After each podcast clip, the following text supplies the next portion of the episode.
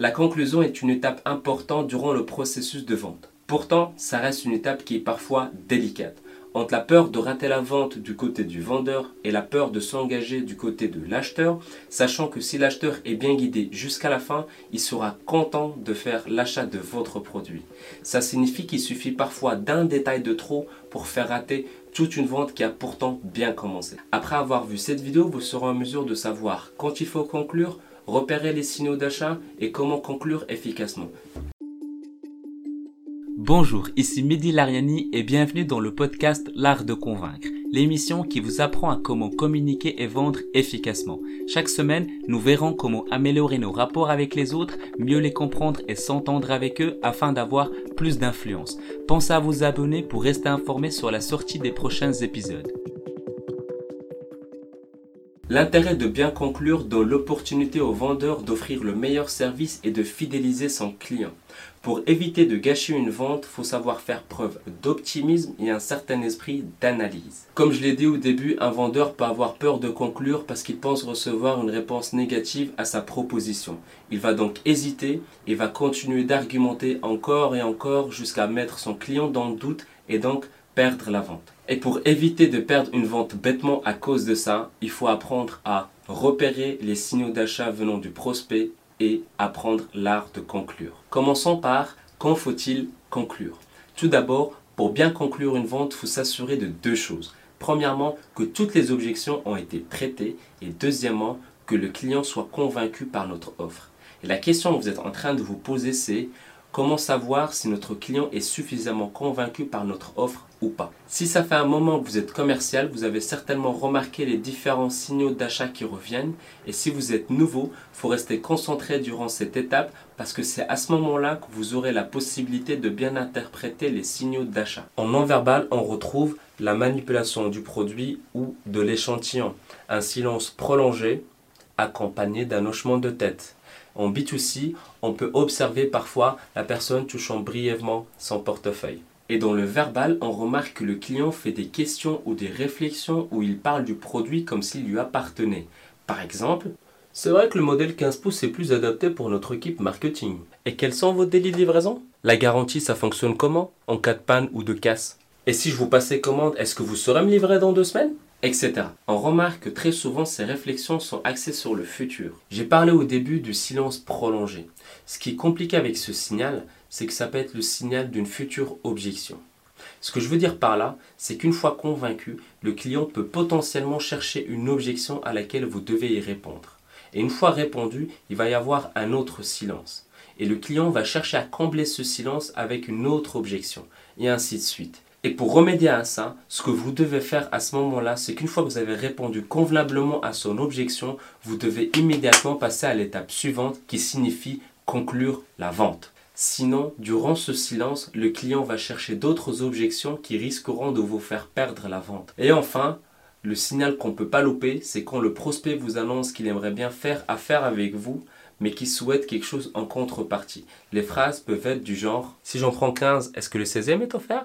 J'aimerais bien acheter chez vous, mais faudra me faire une remise plus importante. Donc si jamais la remise qu'il vous demande reste acceptable, accordez-la, mais avec une contrepartie de sa part également. Nous verrons dans une autre vidéo comment négocier efficacement. Abonnez-vous pour que vous soyez prévenus.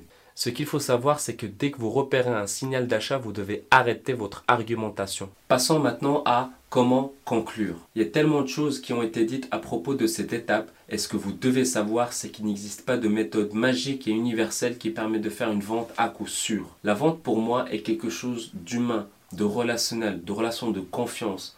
Donc si on essaie de forcer la main à un client, sachez que tôt ou tard, il va être déçu. Et vous savez très bien ce que fait un client quand il est déçu il va en parler à plusieurs parce qu'il a l'impression d'être lésé. En psychologie, on appelle ça l'aversion à la perte. Ça sera peut-être le sujet d'une prochaine vidéo. Maintenant, on va voir quatre manières de bien conclure.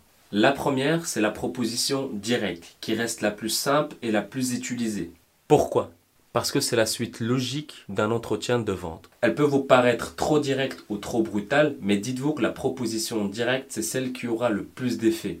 Évidemment, il ne faut pas y aller n'importe comment, sinon vous risquez de braquer votre prospect. Il faut y aller avec finesse et délicatesse. Ça peut par exemple être C'est ok, on vous livre cette semaine?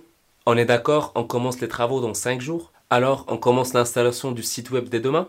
Comme vous l'avez remarqué, pour conclure, on pose des questions fermées, où la réponse est soit oui ou non, parce que le but ici, c'est d'obtenir l'accord final du client. Ensuite, on a les questions alternatives. Il existe trois avantages pour les questions alternatives. La première, on donne le choix à notre prospect entre deux propositions qui nous est favorable. Deuxièmement, on donne l'impression que le client a le choix alors que ce n'est pas vraiment le cas.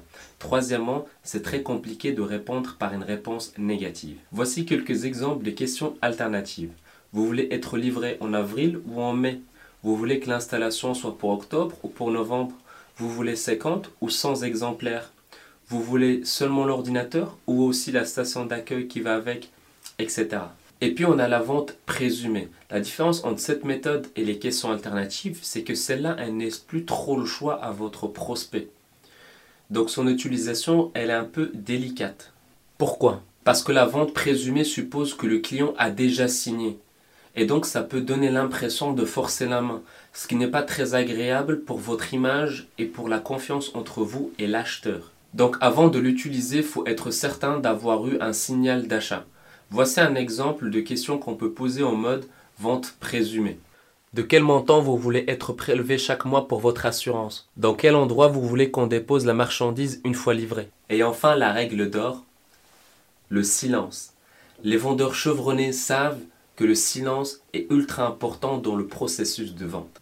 On pense aussi qu'il faut rester silencieux juste après avoir annoncé un prix, ce qui n'est pas bon parce que le prospect va rompre ce silence en répondant à la dernière chose qu'il a entendue, c'est-à-dire le prix. Alors que si vous restez silencieux après avoir demandé l'engagement auprès de votre client, alors il va rompre ce silence en répondant à votre proposition. En conclusion, conclure une vente est une étape importante et on est obligé de passer par là pour vendre nos produits ou nos services. Beaucoup de vendeurs échouent ici parce qu'ils ont peur qu'on pense d'eux qu'ils sont malhonnêtes ou bien qu'ils sont en train de manipuler le prospect ou qu'ils ont peur d'avoir une réponse négative à leur proposition. Ce qu'il faut savoir, c'est que les techniques de manipulation peuvent être utilisées pour forcer une vente, mais ce n'est jamais, jamais, jamais bon, comme je l'ai dit au début. La vente est une question de confiance. Parfois, le prospect a besoin d'être guidé sans être forcé pour faire l'achat de son produit. Il y a différents types de profils clients, types de comportements, et parmi eux, il y a ceux qui ont besoin d'être rassurés afin de conclure, ce qui est tout à fait normal. Et concernant la peur des réponses négatives, il n'y a qu'un moyen de le savoir, c'est de passer à l'action. Et puis de toute façon, si vous avez détecté un signal d'achat, il faut directement passer à la conclusion de la vente. En résumé, premièrement, ne vous précipitez pas à vouloir conclure directement si vous n'êtes pas certain d'avoir traité toutes les objections et d'avoir repéré des signaux d'achat. Deuxièmement, le seul moyen de remédier à la peur de conclure est de vous forcer à appliquer les méthodes qu'on a vues aujourd'hui et petit à petit, cette peur va pouvoir disparaître. Troisièmement, pas la peine de chercher s'il existe une méthode magique qui vous permet de conclure à tous les coups, ça n'existe pas, sinon ça se saurait.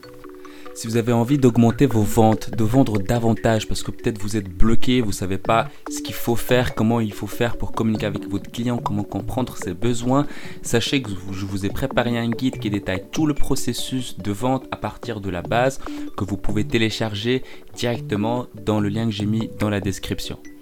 L'épisode touche à sa fin, alors abonnez-vous si ce n'est pas encore fait. Si vous appréciez ce podcast, le meilleur moyen de me remercier est de mettre 5 étoiles sur iTunes pour qu'il puisse être mis en avant. Quant à moi, je vous dis à la semaine prochaine pour un nouvel épisode.